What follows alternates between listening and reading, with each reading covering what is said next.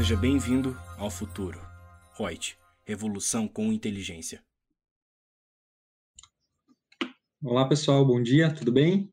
Estamos aqui para mais uma live para falarmos sobre as novidades tributárias da semana. Sou Ricardo, head de consultoria da ITEX, e antes de começarmos, eu gostaria de pedir para vocês nos seguirem nas redes sociais, se inscrever nesse canal, escutar nosso podcast e não perder a oportunidade de realizar o curso do Reut Learning, que está com uma ótima promoção esse Natal. Também aproveito para introduzir na conversa o nosso coordenador de consultoria, Leonardo, também conhecido como Léo. Bom dia, Léo, tudo bem? Bom dia, Ricardo. Bom dia, pessoal. Tudo bem com vocês? É, Ricardo, agradeço o convite mais uma vez para a gente estar aqui trazendo algumas novidades no, do nosso mundo tributário. Pessoal, de antemão eu peço desculpas já, porque o meu vizinho de cima aqui resolveu fazer algumas obras. Então, se tiver alguns barulhos aí, me desculpe pelo, pelo incômodo. Faz parte do home office, né, Léo? É isso aí, inevitável. É... Com certeza. Bem, vamos começar falando sobre uma decisão é, bastante interessante que saiu na, na última semana, de um tema até relativamente antigo, mas que já deu muito pano para manga e vai continuar dando muito pano para manga, né? Que é a, é a questão da, do quanto a multa, é, a multa de mora ou as multas punitivas são ou não confiscatórias. A gente teve uma decisão na última semana da Terceira Vara Federal de, de São Paulo, no sentido de que a multa deveria ficar limitada a 20%, né? ou seja, um quinto da atividade tributável, sob pena de violar é, a proporcionalidade, de ter um caráter confiscatório. É, e esse é um tema que é, ele não, não gera consenso em ninguém, né? Até porque o, o que é confiscatório, é, certo, Léo? É, ele tem. É, é muito subjetivo, né? Então, cada, cada um vai ter um conceito do que é confiscatório ou não, e até hoje o judiciário não uniformizou é, os conceitos. Né? A gente tem é, um certo consenso de algumas decisões antigas é, do STF no sentido de que somente uma multa acima de 100% do tributo seria confiscatória, abaixo disso não seria, mas nenhuma dessas decisões foi feita por plenário ou por repercussão geral. E atualmente nós temos seis temas afetados é, com repercussão geral para julgar se a multa é ou não confiscatória, dos quais dois é, já foram julgados, um da multa de mora de 20%, que foi considerado constitucional, o outro a penalidade da DCTF, que também foi considerado constitucional, mas ainda pendem julgamentos de algumas multas isoladas, é, estaduais, a compensação não homologada, né, que é um tema bastante importante, a multa de mora é de 50% de alguns estados e até mesmo a multa qualificada de 150%, 225% quando a gente tem é, eventual fraude. É... Qual é a tua percepção, Léo, a respeito desse tema?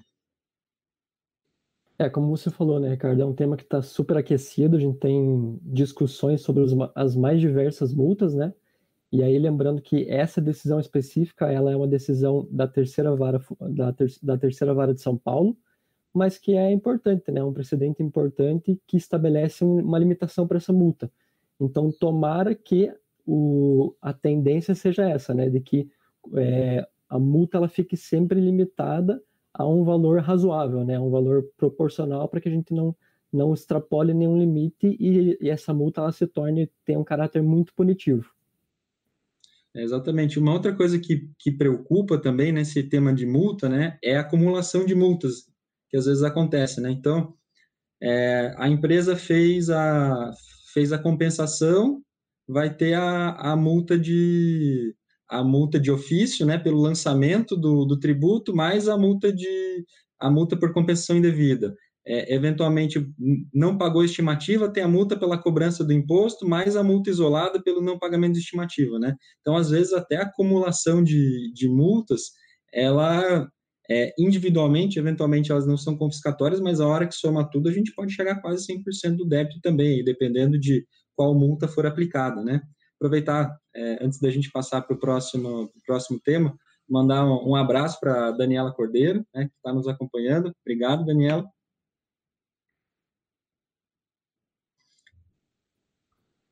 Posso passar para o segundo tema, Ricardo? Por favor.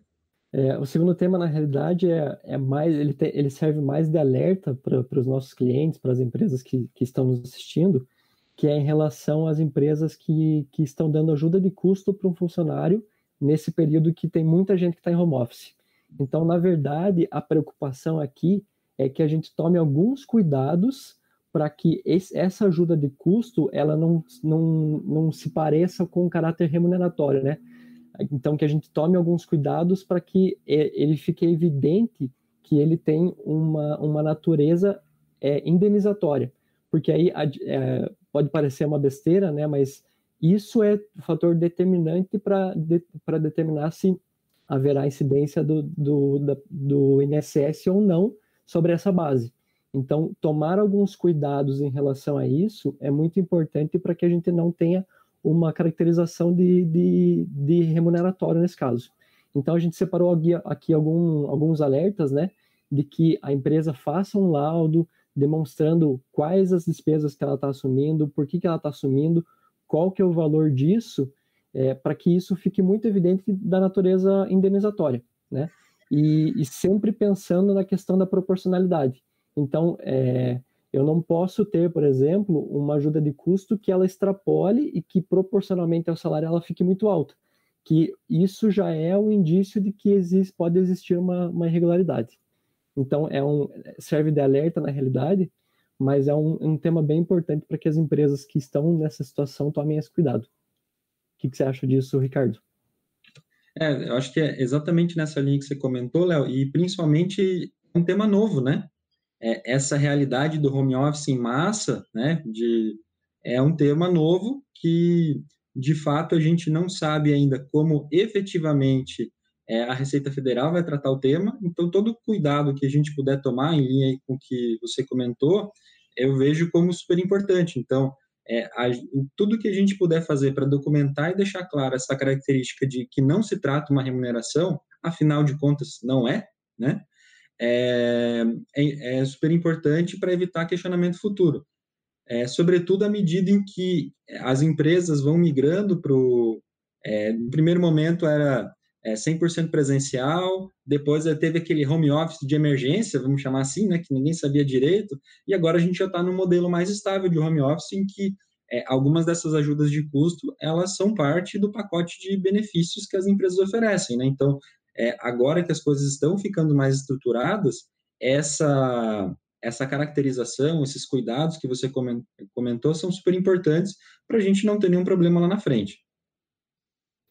Com certeza, Ricardo. É, é um tema relativamente novo, né, que a gente está passando agora, mas a gente inclusive separou algumas, algumas decisões, tanto da Receita quanto do CARF, e a gente vê que sempre, é, sempre que houve alguma forma de autuação em relação à ajuda de custo, foi porque não havia uma métrica bem definida.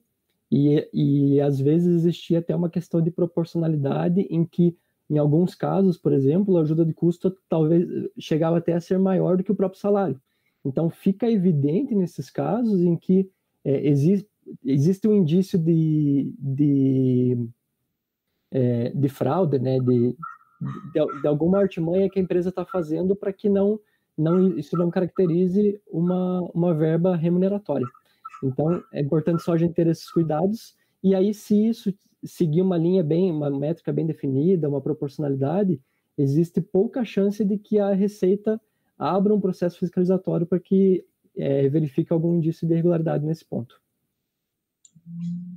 É, é verdade, mas é, eu sempre, a gente sempre brinca, né, na, nas nossas conversas internas que a gente tem um, pouco do medo do aplicador, né?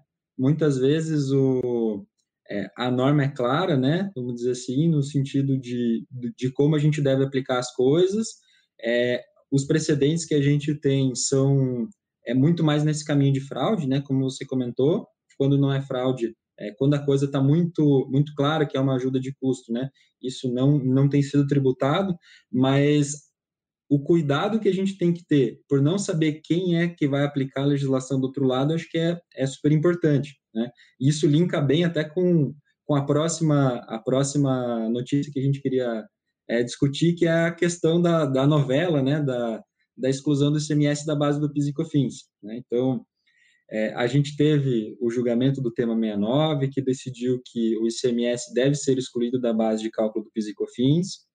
É, a Receita, né, com aquela solução 13, é, criou um, um entendimento alternativo, vamos chamar assim, no sentido de que o ICMS que deveria ser excluído é o ICMS recolhido e não o ICMS destacado, né, que é o que a, a grande maioria é, dos tributaristas têm entendido, né, que se deve excluir da base de PIS e COFINS o ICMS destacado, afinal de contas, é ele que está lá dentro do preço do PIS e COFINS na hora de, da formação, né, na hora que a gente faz a formação do preço, é o ICMS destacado que entra na, na base do PIS e COFINS e não o ICMS recolhido, mas lá em 2018 a, a Receita Federal publicou a solução 13 no sentido de que é, o entendimento dela se deveria é, excluir o ICMS a recolher.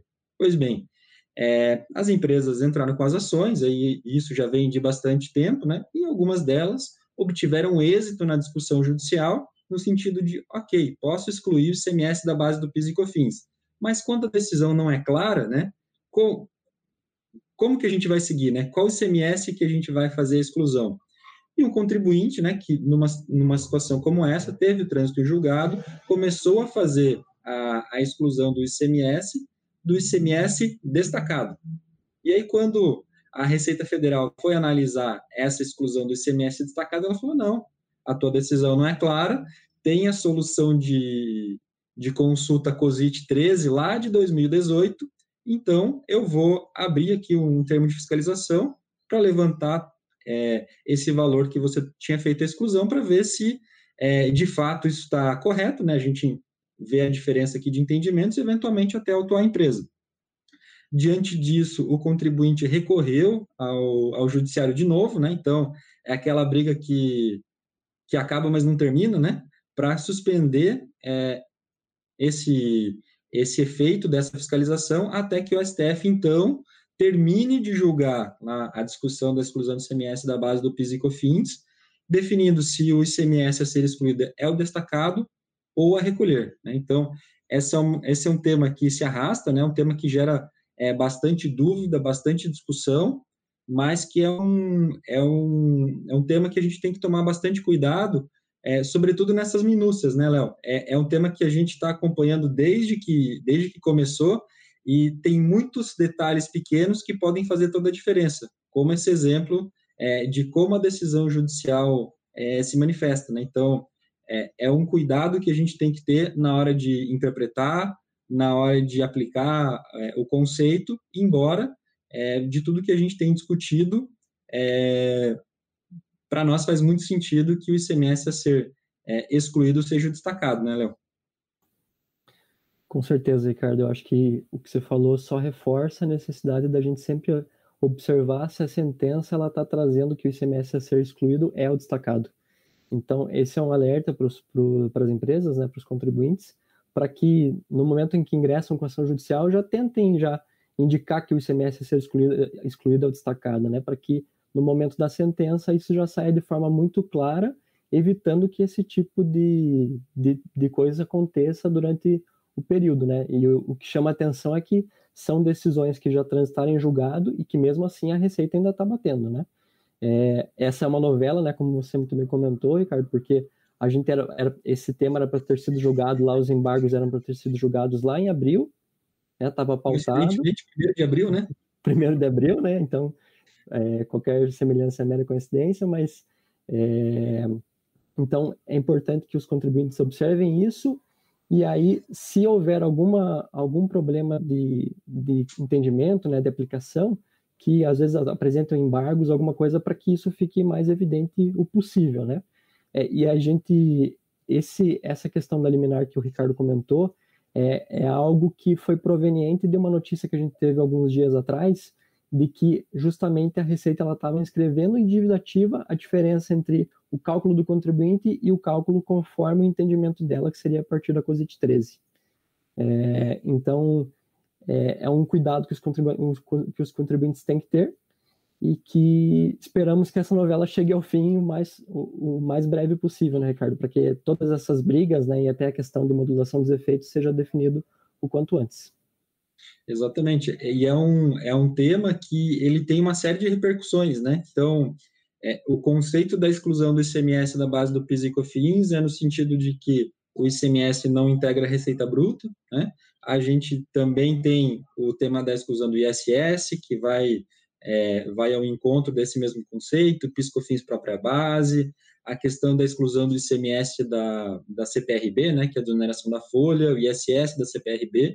Então, toda essa, essa gama de conceitos, né, do que é, do que não é receita, está muito condicionado àquilo que vai ser decidido nessa discussão do tema 69. Então, é importante, como você comentou, Léo, que saia logo essa decisão, de modo que a gente comece a, a padronizar os conceitos, né, e aplicar é, os conceitos de uma forma só, que acho que até linka bem com a próxima novidade que a gente queria trazer, né, Léo?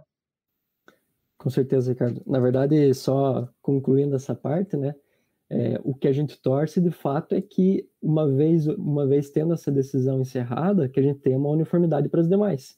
Mas até agora não é o que a gente vem vendo, né?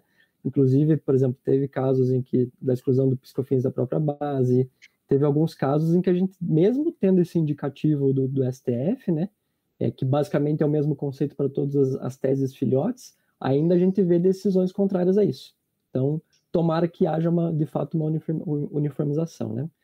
E como o Ricardo comentou, o nosso, o nosso próximo tema é justamente em relação a uma das teses filhotes, né, surgidas a partir dessa questão da exclusão do CMS, da base do PIS da COFINS, que na verdade é uma, um, uma decisão muito importante é, para as empresas do lucro presumido que recolhem ISS, foi uma decisão da, do, da 14ª Vara de São Paulo, é, bem recente, que considerou que eu posso excluir o ISS da base do cálculo do IR da CS, da base presumida do IR da CS, para as empresas que estão no lucro presumido. Então, é uma, é uma decisão extremamente importante, né? Que, inclusive, era uma tese que os contribuintes já não estavam acreditando tanto. Então, ainda que seja uma decisão de um tribunal específico, né, de São Paulo, ele já reacende a discussão e vale a pena os contribuintes pensarem em relação a essa, essa ação judicial. É, e, e, como o Ricardo comentou, né, essa é uma ação pautada na, na exclusão do CMS da base de cálculo do, do PIS da COFINS, porque basicamente ela tem o mesmo conceito. Inclusive, na própria decisão, dessa, dessa decisão que teve na, na 14ª Vara de São Paulo, é, o, a alegação da juíza foi justamente nesse, nesse aspecto, né, que é, deve seguir o mesmo, o mesmo conceito da, do tema 69 do STF.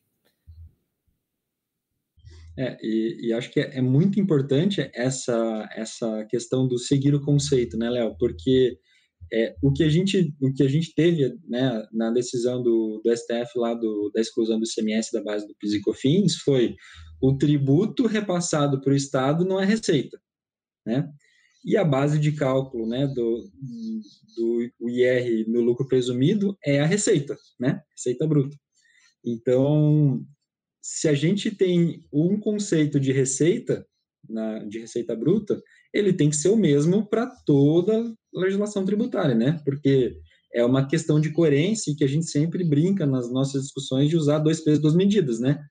Se o conceito de receita é um só, então ele tem que valer tanto para o bem quanto para o mal, mas de modo coerente em relação a todos os tributos, né? E acho que uma coisa interessante em relação a esse tema do lucro presumido é que a, a Fazenda está usando um argumento adicional para a defesa, né? Além de tentar dizer que a, o tema o tema 69 se aplica somente para o ICMS, o ISS é outra discussão, etc. Em relação à questão do lucro presumido, eles alegam que o percentual de presunção foi calculado já considerando o abatimento do ICMS ou do ISS numa conta é, que ninguém sabe, né? Ninguém sabe, ninguém viu essa conta. Mas essa, essa premissa tem alguns problemas, né?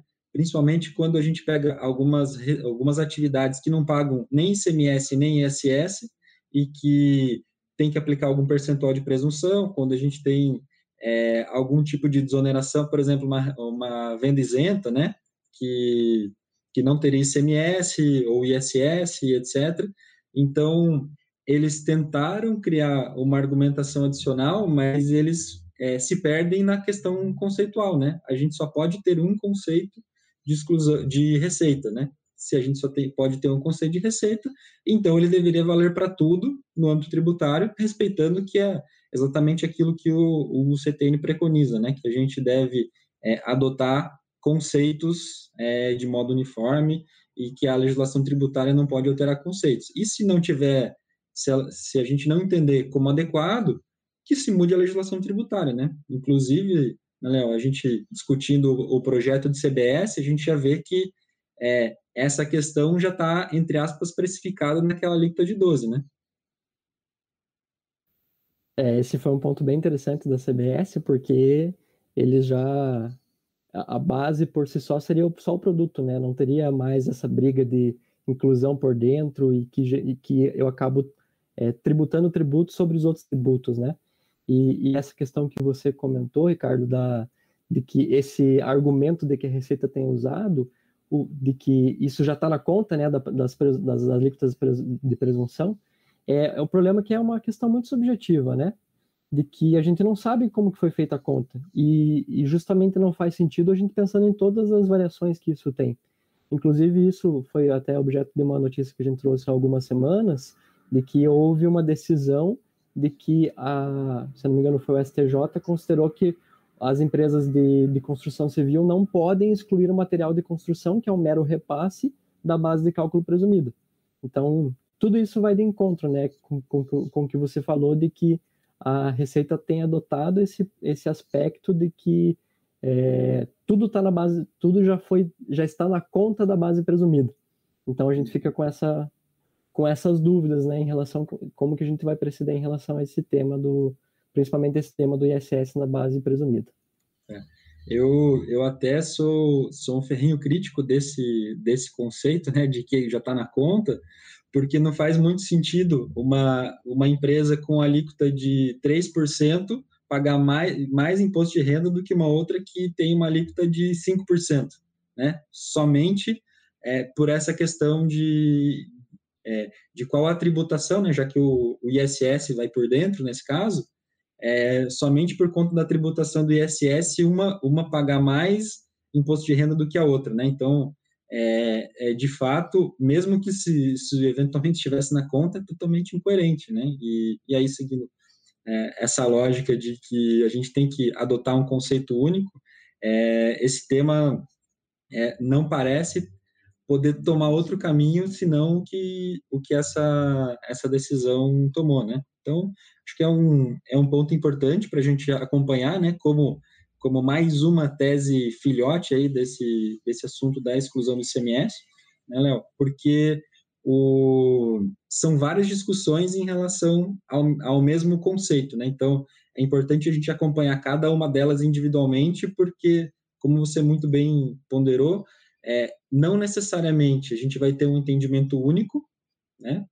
Então, é, embora por coerência devêssemos, mas a gente sabe que podemos não ter. Então, é, bom, é bem importante analisar caso a caso para que a gente busque aquilo que é, que é de direito né, e pague o tributo somente aquilo que é realmente devido, baseado na legislação, na jurisprudência. Né? Então, é um cuidado que a gente tem que ter quando a gente fala do cenário tributário brasileiro. Né? A gente tem que olhar caso a caso e ponderar caso a caso é, como que o tema tem sido tratado. Com certeza. É, Ricardo, só para finalizar esse tema, a gente já se estendeu nele, mas é um tema que gera muita discussão sempre, né? É, inclusive nessa questão de um conceito só, a gente viu que esses dias a gente teve uma decisão do STJ dizendo que a, a discussão da inclusão da CPRB na base do PIS da COFINS é infraconstitucional e por isso não deve ser julgado pelo STF. Então, assim, parece que as coisas não, não casam né, entre elas. Fica meio no ar nessa do qual conceito a gente deve seguir para cada uma dessas teses. É verdade, você lembrou muito bem. A gente tem teve essa decisão, né, que quando a gente estudou ela e discutiu é, aqui dentro da, da ITEX, né, a gente não conseguiu entender, né, afinal de contas, qual é o, o que, que muda, né? E, e, a gente vai ter possivelmente mais, mais casos, né, que a gente de contribuintes de segmentos específicos que têm alguma particularidade específica que ainda podem aplicar o mesmo conceito. Né? Então, é, de fato, esse, esse é um tema para acompanhar linha a linha, caso a caso, para a gente chegar a algum, algum, algum veredito né, de, de como, é, como tratar isso tributariamente, porque, no fim, né, é, isso tem impacto é, na precificação, tem impacto na competitividade, tem impacto no lucro das empresas, né? Então, esse, esses conceitos que a gente está discutindo aqui, eles são super importantes no mundo real, vamos chamar assim, né? É, mudando um pouquinho de assunto, né, já que a gente está tá se estendendo um pouquinho nesse tema, é, uma, outra, uma outra decisão bastante relevante que a gente teve na última semana foi é, a questão da alteração das alíquotas de PIS e COFINS por decreto. Né? O STF decidiu que é constitucional a mudança é, de PIS e COFINS tanto para baixo quanto para cima via decreto, né? O tema, é, o, o, julgamento discutia é, dois temas, né? Um deles que era a questão da receita financeira, que inicialmente houve um decreto do, do executivo que reduziu é, a receita financeira de a alíquota de PIS e COFINS para receita financeira para zero e mais recentemente em 2015 ela restabeleceu é, a alíquota em reinstituiu, né, majorou a alíquota de zero para 4,65. Né? Então, havia uma discussão é, muito pesada nesse sentido, é, no sentido de a União, é, unilateralmente, né, o Executivo unilateralmente poderia aumentar a carga tributária, isso respeitaria é, o princípio da legalidade? Né? Nesse caso, inclusive, era algo ruim para o contribuinte. Né? Essa essa alteração de 0 para 4,65 realizado por um decreto.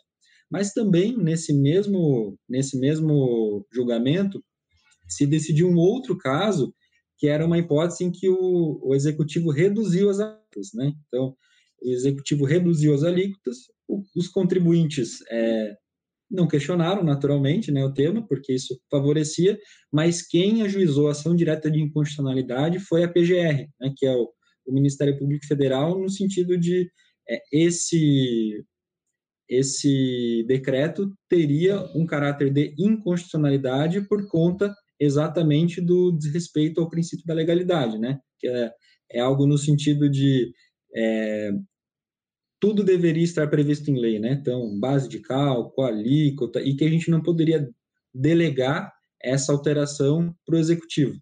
O fato é que o STF considerou constitucional, no sentido de que, é, por uma questão de, de política tributária, o legislativo pode sim fazer essa delegação sem desrespeitar o princípio da legalidade, mas essa decisão acabou gerando aí algumas, algumas críticas no, no meio jurídico, né, Léo?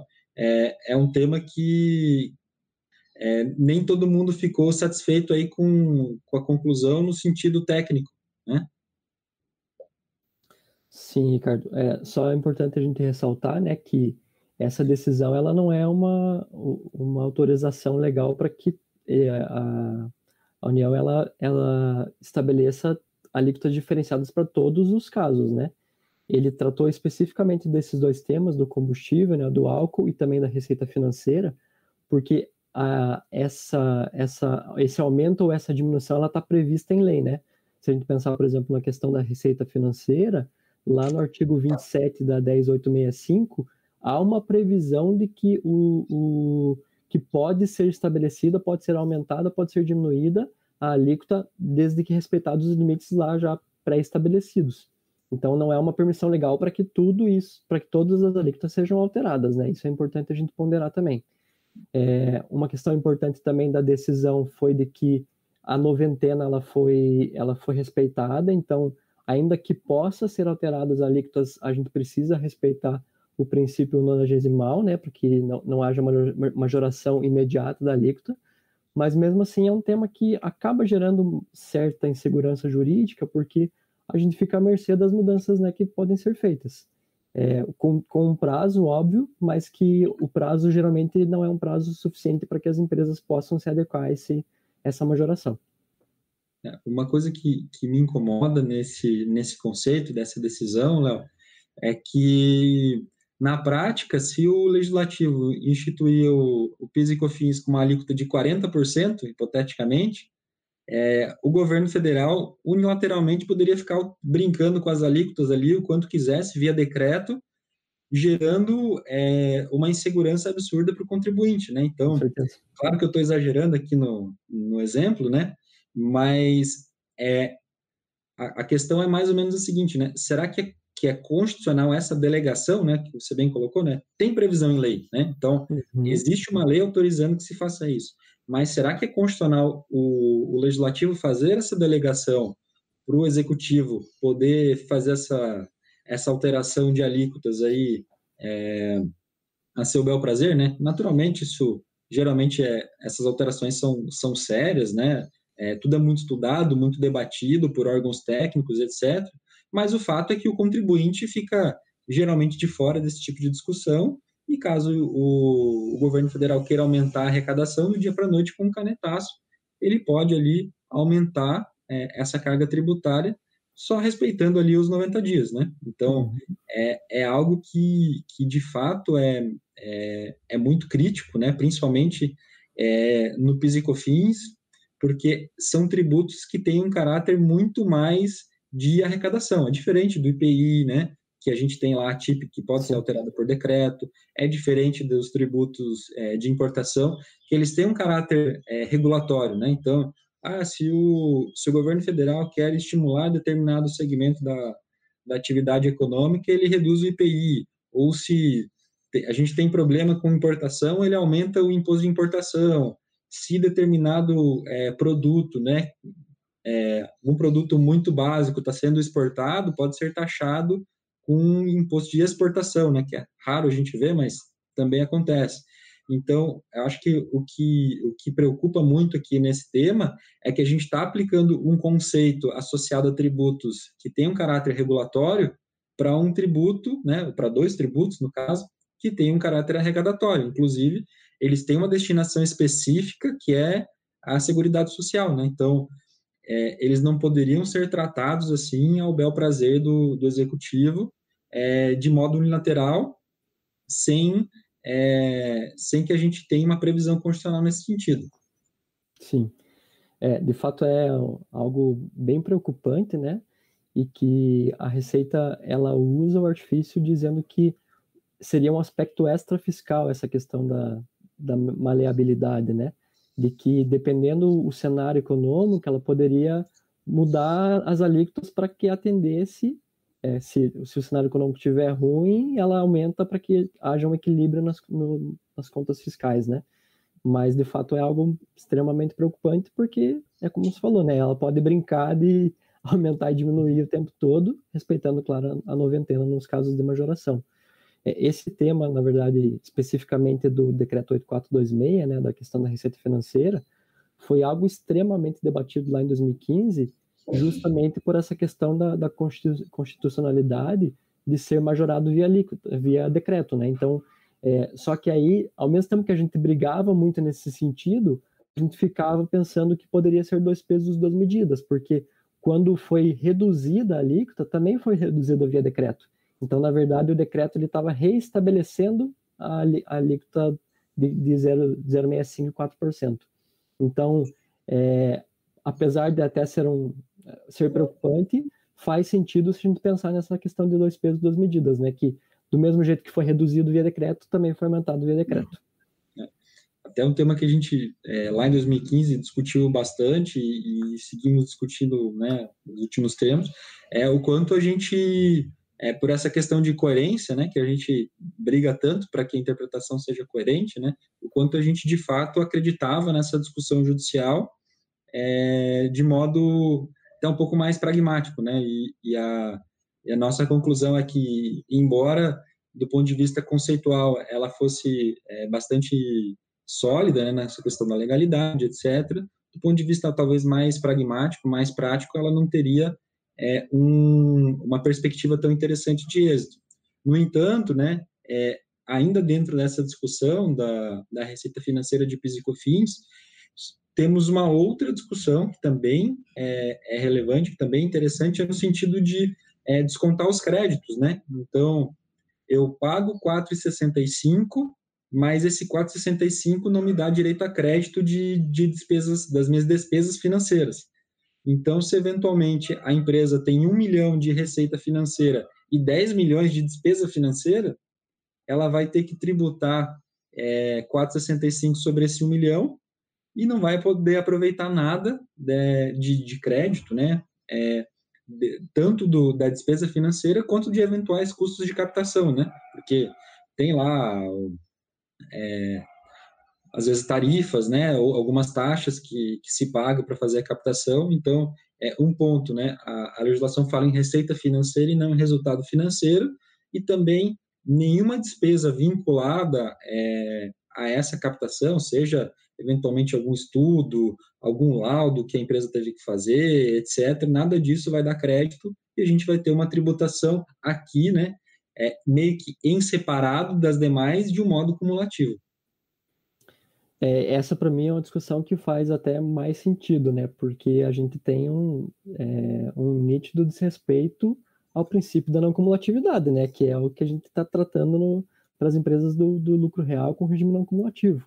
Então, nada mais justo que, ok, estou tributando, mas eu também deveria ter direito a tomar crédito dos, dos meus dispêndios relacionados às despesas, às, às despesas financeiras, né? Ou, do, da forma que você falou, Ricardo, é, de que ao menos eu pudesse tributar o 465 pelo resultado financeiro e não pelas receitas financeiras, porque aí há um nítido descasamento né, entre as receitas e as despesas. Então é, é uma discussão que vale a pena. É, se a gente fizer um levantamento da jurisprudência, a gente vai ver que até o momento os precedentes eles não são tão favoráveis, mas é uma tese em que a gente acredita que pode ter uma reversão justamente por estar desrespeitando esse princípio da não cumulatividade. Exatamente. E né, vale, vale lembrar que, é, diferente, por exemplo, do, do imposto de renda, em que é, se, se criou algumas tributações em separado, né? Então, ah, isso aqui é tributação sujeita, é, isso aqui é tributação definitiva, né? Que não entra, por exemplo, no caso de pessoa física, é, na declaração de justiça anual, que é, conceitualmente até questionável, né, mas isso tem sido admitido aí pela jurisprudência há bastante tempo. O PIS a gente não tem, né, é, algo, algo nesse sentido. Então, é, ou estou no regime é, não cumulativo, tributando as minhas receitas é, pelo não cumulativo, ou estou no regime não cumulativo e algumas das minhas receitas eventualmente são tributadas pelo regime cumulativo, né? Por exemplo, construção civil, né? construção civil paga o PIS e COFINS pelo regime cumulativo, mas a empresa está sujeita ao regime não cumulativo, tanto que tem que tributar a receita financeira, né? mas aí sem direito a crédito nenhum, ou a empresa está 100% vinculada ao regime é, não cumulativo. Mas a receita financeira, né, para fins de PIS e COFINS, ela é uma receita não cumulativa.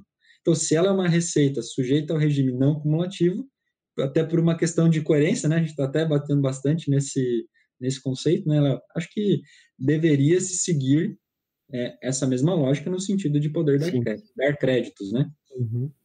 É, inclusive tem algumas soluções de consulta falando justamente desse tema que você comentou, né?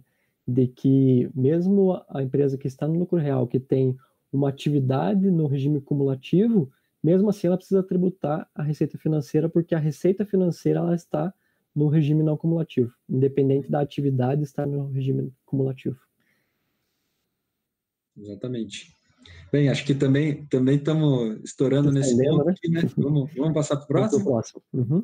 o próximo, inclusive, é um tema que traz essa questão de resultado positivo, se é lucro, se é resultado. Então, acho que casa bem com o que a gente está falando, que é uma decisão da primeira turma do STF, que considera que, o, que as empresas que têm controladas ou coligadas no exterior, elas devem, essas empresas, né, essas coligadas ou controladas, elas devem recolher o IRSS pelo lucro e não pelo resultado positivo. Isso porque é, o, se a gente pegar para tributar o resultado positivo, muitas vezes a gente vai usar para tributar algo que não necessariamente implica em, em acréscimo patrimonial para a empresa. Então, foi uma decisão importante do STF, na verdade, em linha com, que aquilo, com aquilo que já vinha sido definido anteriormente, mas que, é, mais uma vez, ressalta de que esses lucros é, de, de, controlados ou coligados no exterior vão ser tributados pelo IR pela CS a partir do lucro e não do resultado positivo. É, e acho que é, é, importante destacar nesse, nesse julgado específico, né, que isso já, já havia sido decidido e a Fazenda estava no famoso jus esperneandi, né, tentando alterar de alguma forma o, o, entendimento do STF, tanto que foi aplicada uma multa de 1% à Fazenda Nacional é, pela apresentação de recursos protelatórios. Né? Então, a, a União ficava insistindo nesse conceito para gerar mais arrecadação, para que é, a tributação fosse mais onerosa, né? ou, ou pelo menos, se não mais onerosa, é, de forma mais simples, né? porque seria qualquer resultado positivo, ela não precisaria trabalhar com esses conceitos, né? Então, isso foi, foi algo, acho que uma decisão muito bacana do STF no sentido de fazer valer sua jurisprudência, né? Então, decidimos, é, queremos seguir do jeito que, a, que as coisas estão, né? Então, decidimos, queremos ser coerentes com, com o que estamos decidindo, e se você, União, continuar insistindo, né? Ou como no caso continuou, você vai ser penalizada porque as discussões tributárias precisam terminar, né? Então, é, a, em algum momento a coisa tem que acabar, tem que transitar em julgado, e a gente sabe, né, Léo, que alguma, alguns gatilhos, eles só acontecem, né, na legislação tributária, só acontecem depois do trânsito, né? Então, é, tem decisão do CARF que só, só vai aplicar esse conceito depois que houver o trânsito em julgado, né? Muitas vezes a própria PGFN, ela não, não faz aqueles atos de dispensa de recorrer, né? enquanto não tiver o trânsito em julgado, consequentemente a Receita Federal também não vai aplicar enquanto não tiver o trânsito em julgado.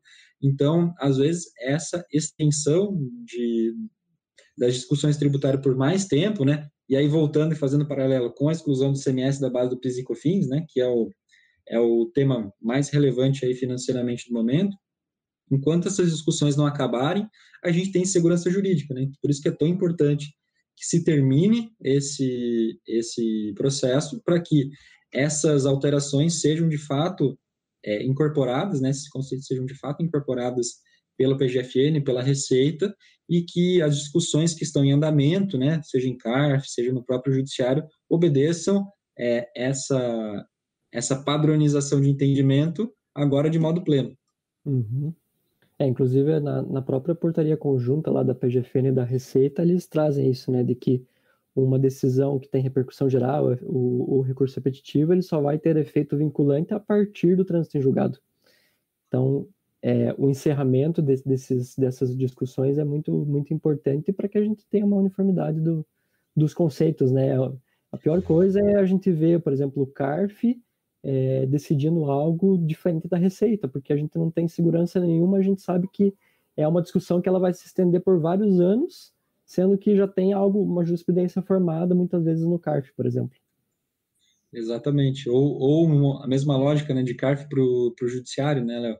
Então, se o CARF falar, ah, eu entendo que esse tema já foi julgado pelo STF, mas está pendendo os embargos de declaração em cima dos embargos de declaração da, Sim da PGFN em relação a esse sentido, então não vou aplicar enquanto não transitar, né, porque seria dispensar o, dispensar o crédito tributário e, eventualmente, se tiver uma reviravolta, alguma coisa, isso poderia prejudicar a fazenda, né? É, uhum. até no, no caso do CARF, é, faria bastante sentido que eles suspendessem os julgamentos, né? Não julgassem no sentido de ir contra o contribuinte, né? Até porque Sim. a gente sabe, e a gente conversa bastante sobre isso, né? É, depois da decisão do CARF, né? Quando terminar o processo administrativo, para ir para o judiciário não tem outro caminho se não garantir o juízo. Né? Então, é, ter uma, uma decisão até precoce do CARF acaba prejudicando né, o contribuinte que depois para é, entrar, entre aspas, com uma decisão ganha, né, que seguiria o conceito daquilo que já foi pacificado pelo STF, ele teria que, às vezes, depositar quantias é, muito expressivas, né, muito vultuosas, para ter a suspensão da exigibilidade do crédito. É, eu concordo que o caminho melhor seria a suspensão até que houvesse uma decisão definitiva, né? É, e aí eu me lembro de alguns casos que aconteceram, que daí foram, foram ruins na realidade, de que quando começou toda a discussão da exclusão do CMS da base de cálculo, que começou a transitar em julgado várias ações, a Receita é, tinha alguns contribuintes, algumas empresas que estavam entrando com, com um pedido de ressarcimento, mandado de segurança para que houvesse uma fiscalização, e aí a Receita estava usando esse argumento. Não, eu só vou, só vou fazer essa, essa análise depois que tiver um, um julgamento, mas aí não faz o menor sentido, né? Porque a Receita está, nesse caso específico, ela está segurando um dinheiro que, que, é de, que muitas vezes não tem impacto, né? A decisão, mas que de fato é um direito do contribuinte. Exatamente.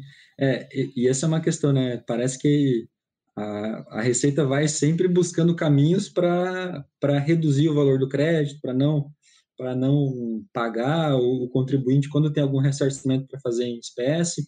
Então, é, é aquele velho problema do aplicador, né? Tem lá, a, tem lá a norma dizendo que tem que fazer, como que deve fazer, e até isso isso tem está é, tá bem relacionado com a, com a próxima novidade que a gente que a gente queria trazer que é a questão de um projeto de lei complementar para aumentar a transparência em fiscalizações na área tributária. Né? A gente sabe que, é, no âmbito federal, principalmente, as fiscalizações já são muito bem estruturadas, né? elas já têm, os auditores fiscais no âmbito federal, eles já têm lá no regimento interno da Receita é, alguns procedimentos que devem seguir a própria legislação é, do processo administrativo tributário federal, né, deixa muito claro, mas é fato que em nível nacional a gente não tem essa uniformidade toda.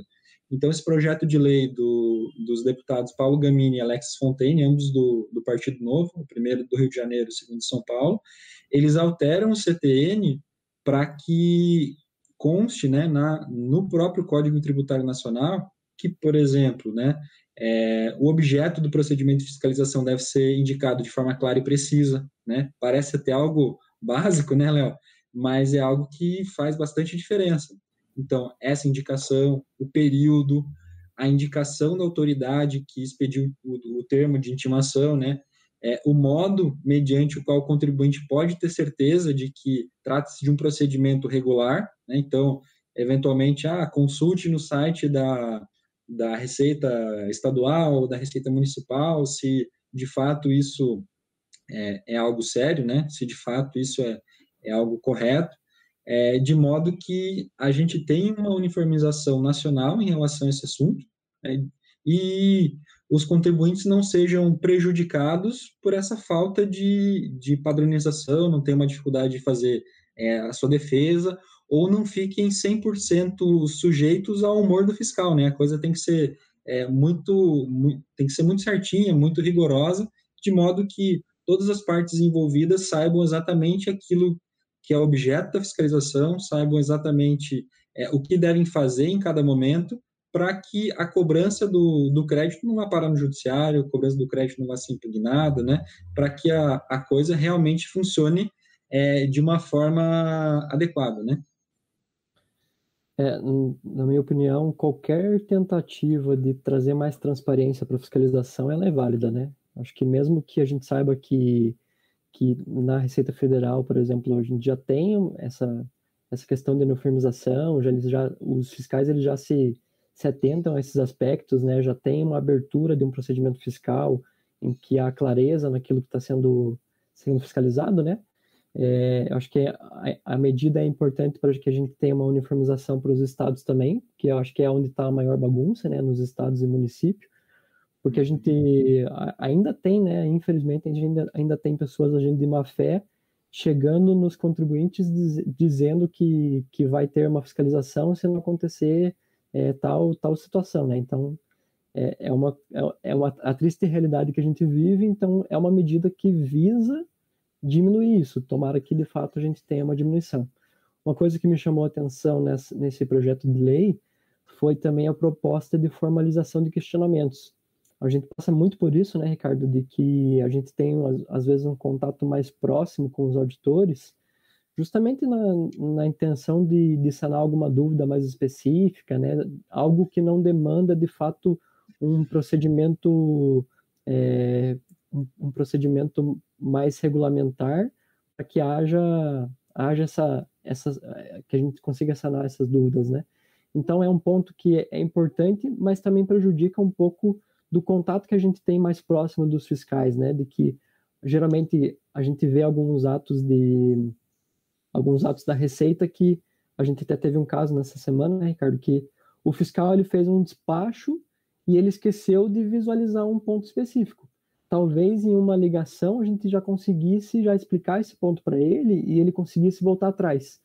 Provavelmente, se a gente tiver essa espécie de formalização de questionamentos, esse contato possivelmente ficasse um pouco mais comprometido. Então, a gente precisasse seguir o rito normal, né, de é, manifestação de inconformidade e, e alastrasse esse, esse, essa discussão administrativa por vários anos de algo que teoricamente é certo. Então, é, eu vejo que é legal, mas ao mesmo ponto pode ser um, pode, ao mesmo tempo pode ser algo que nos prejudique. É, é muito boa essa tua ponderação, Léo, porque é, esse caso que a gente estava discutindo, né, é exatamente isso, né? É, o engessamento do, da, da burocracia faz com que a gente vai ter que gerar um processo administrativo que pode se arrastar durante muito tempo. Se a gente derrubar o alto, vai ter recurso de ofício, etc. Né? A coisa vai se arrastando por muito tempo e, eventualmente, uma ligação, um e-mail, né? É, poderia resolver e, e muito porque era uma, era uma questão muito pontual, muito simples e que poderia ser resolvida é, e ainda dentro da lei, né? Acho que isso é importante, Sim, né? Com certeza. É, é apontar para o fiscal de que havia é, uma inconsistência no auto e que ele, revisando de ofício e dentro de um procedimento previsto na legislação, né? Não é, não é nada é, extraordinário, né? É, dentro de, de um procedimento já previsto na legislação, ele, é, ele revisar o auto, seja para é, re, reduzir totalmente, seja para adequar, né? Conforme conforme cada caso, mas que a coisa de fato é, caminhe de modo adequado, né? Um, um, outro caso também que, que a gente teve, é, a gente não conseguia entender 100% do que estava no alto, né? A, o relatório ele era bastante confuso e a gente não conseguia entender, por exemplo, é, o, do que, que o fiscal estava falando, como fechar a conta, né? Que, que o fiscal tinha feito, por exemplo, e que eventualmente um contato é, desses, né? Um contato seja por e-mail, ou uma, alguma forma de comunicação oficial com o fiscal ou por telefone que a gente conseguiria é, esclarecer e eventualmente o fiscal refazer a conta, né, que a gente não, não conseguia chegar, ou, e, ou eventualmente a gente mesmo conseguir é, promover uma defesa mais qualificada, né, o contribuinte ter exata ciência do que está sendo imputado a ele, né, porque todo auto de infração é uma é, é, é a descrição de alguma coisa que o contribuinte fez errado, vamos chamar assim, né? E então, até para o contribuinte se adequar futuramente, então é toda essa essa transparência, né?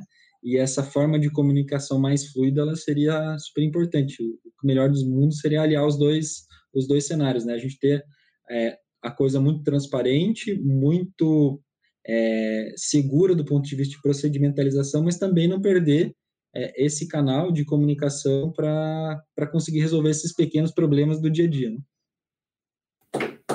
Realmente, Ricardo. Bom, peço desculpas que o meu vizinho resolveu voltar à obra aqui. Então, se tiver muito barulho, Ricardo, se você puder assumir, por gentileza. É, só para a gente finalizar esse tema né, do projeto de lei, uma coisa que eu pensei agora que talvez fosse, fizesse total sentido para o projeto seria é, pedir que houvesse uma padronização nos, no, nos despachos, nos, nos, termos de fiscalização. Porque aí, esse aspecto que você comentou, né, de que é, a gente às vezes não entende o que, que o fiscal está alegando, ele seria mitigado, porque aí eu tenho que respeitar uma padronização específica, é, tendendo a diminuir essas dúvidas em relação aos despachos. Acho que seria uma, uma questão legal para tratar no projeto. Verdade, acho que inclusive é um, é um tema bastante interessante para pensar numa emenda, né? é, os, os deputados aí que, que vão analisar, depois naturalmente vai passar para o Senado, já podem aproveitar as discussões para pensar nesse tipo de emenda e tornar a coisa é, muito mais. É, pensar no todo, né? Conseguir equalizar, todo, é, equacionar todos os problemas que a gente tem nessa relação fisco-contribuinte, né?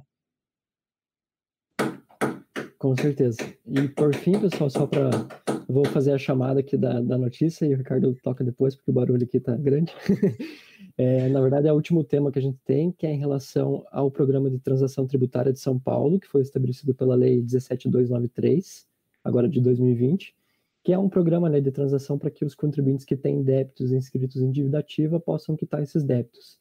E aí, na verdade, a notícia, é, a questão da transação ela não é tão nova, né? ela foi publicada há alguns meses, mas há poucos dias a Procuradoria-Geral do Estado de São Paulo ela se pronunciou em relação a como que ela vai, quais critérios ela vai seguir para caracterizar cada uma das dívidas.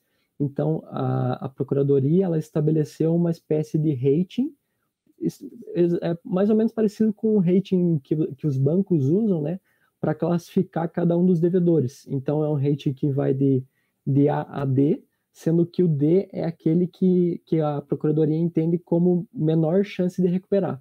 E aí, com base nesses ratings, ela vai estabelecer alguns descontos. Então, o rating A, o desconto vai ser menor, e o rating D, que é aquele, aquele, aquela dívida que está com menor chance, né, que está quase, o Estado está considerando quase como perdido, vai ter um desconto maior na intenção de é, que o contribuinte possa quitar esses débitos. E aí, né, Ricardo, até é, parou o barulho aqui, então posso comentar um pouquinho mais. é, essa questão do, dos programas de parcelamento e de transação tributária sempre gera discussão daquela questão de que a gente, os estados e a União, elas acabam, eles acabam premiando aqueles contribuintes em que a dívida quase que se torna irrecuperável, né? Porque os descontos geralmente acabam sendo maiores. Mas aí é, um, é uma discussão muito grande, porque ao mesmo tempo que isso é ruim do, do ponto de vista de que é, existe esse prêmio, né, digamos assim, é, é uma forma que faz sentido de que os estados e, o, e a União busquem a regularização desse, desses tributos que são confessados e que são devidos de fato, né? Porque justamente ela entende que se ela não conceder um desconto maior, provavelmente a reversão disso vai ser muito pequena. Então, é, é uma, é uma discussão que, que vale a pena, né? A gente sempre tem que ponderar isso, mas é uma tentativa de receber esses valores que são de fato devidos. É, exatamente. É, quando, eu, quando a gente está discutindo esse tema, né, é, essa questão de, de justiça, né, ela sempre aparece, mas, por outro lado, a, a Procuradoria, né, a PGE de São Paulo, está fazendo uma análise financeira, né? Então, você usou a ótima analogia ali do, do rating dos bancos, né? E é exatamente a, a mesma coisa que eles fazem, né? O, o banco, no fim, acaba concedendo é, um desconto maior para aquele devedor que ele entende que não vai receber absolutamente nada, ou que a perspectiva de receber é praticamente zero, do que para aquele devedor que eventualmente está passando por uma momentânea dificuldade financeira, mas que vai pagar depois, né? É, a justiça disso é sempre muito questionável, né? Mas é, do ponto de vista é, de arrecadação, do ponto de vista de orçamento, do ponto de vista financeiro, né, acaba fazendo é, bastante sentido a análise que a, que a PGA de São Paulo está adotando. Então, é, é aquela coisa, né? Faz sentido, mas do ponto de vista é, ético, conceitual, né? Não sei bem como qual o melhor termo, mas a gente sempre fica com, um pouco incomodado com, com esse conceito. Fica a interrogação, né, em relação a isso. É, e uma questão importante, até que é interessante a gente trazer, que é, esses critérios né, que a gente comentou, eles foram estabelecidos pela resolução número 27 da PGE, e na própria resolução, a PGE, justamente nessa questão de justiça, ela já indica que para 2021 ela pretende mudar um pouco esse critério. Ela ela quer dar início ao negócio jurídico processual na, na, na intenção de justamente inverter essa lógica é, estabelecer da mesma forma os ratings, mas inverter, dizendo que o contribuinte que é melhor, né, digamos assim, que é o, o que tem mais tendência a pagar, ele vai ter mais descontos, justamente para que a premiação ela fique para aqueles que, que deixaram de pagar, eventualmente para uma questão do, da operação, né, que não são devedores contumazes e que abriram aquela dívida por algum, algum aspecto específico, né? Então, eu acho que é legal essa tentativa, mas ao mesmo tempo a chance dela receber daqueles que têm um rating D acaba diminuindo também. Verdade, né? É, mas é, é, é bacana a iniciativa de, de tentar, né, vamos chamar assim, né, não sei se é o melhor termo, mas moralizar essa, essa concessão de descontos, né, de modo a prestigiar o bom pagador, né? Bem, Léo, nosso, nosso tempo está tá esgotando, né? Queria aproveitar agradecer a tua presença, agradecer é, aqueles que estão nos assistindo, né? Que nessa uma hora a gente discutiu bastante, e se deixasse, a gente ia ficar mais umas duas horas falando aqui, mesmo sem assunto, né? Mesmo sem, é, mesmo sem notícia específica para comentar, porque a gente, a gente gosta muito de, desse tipo de, de, debate, né? Acho que sempre, sempre enriquece é, ter experiência, né?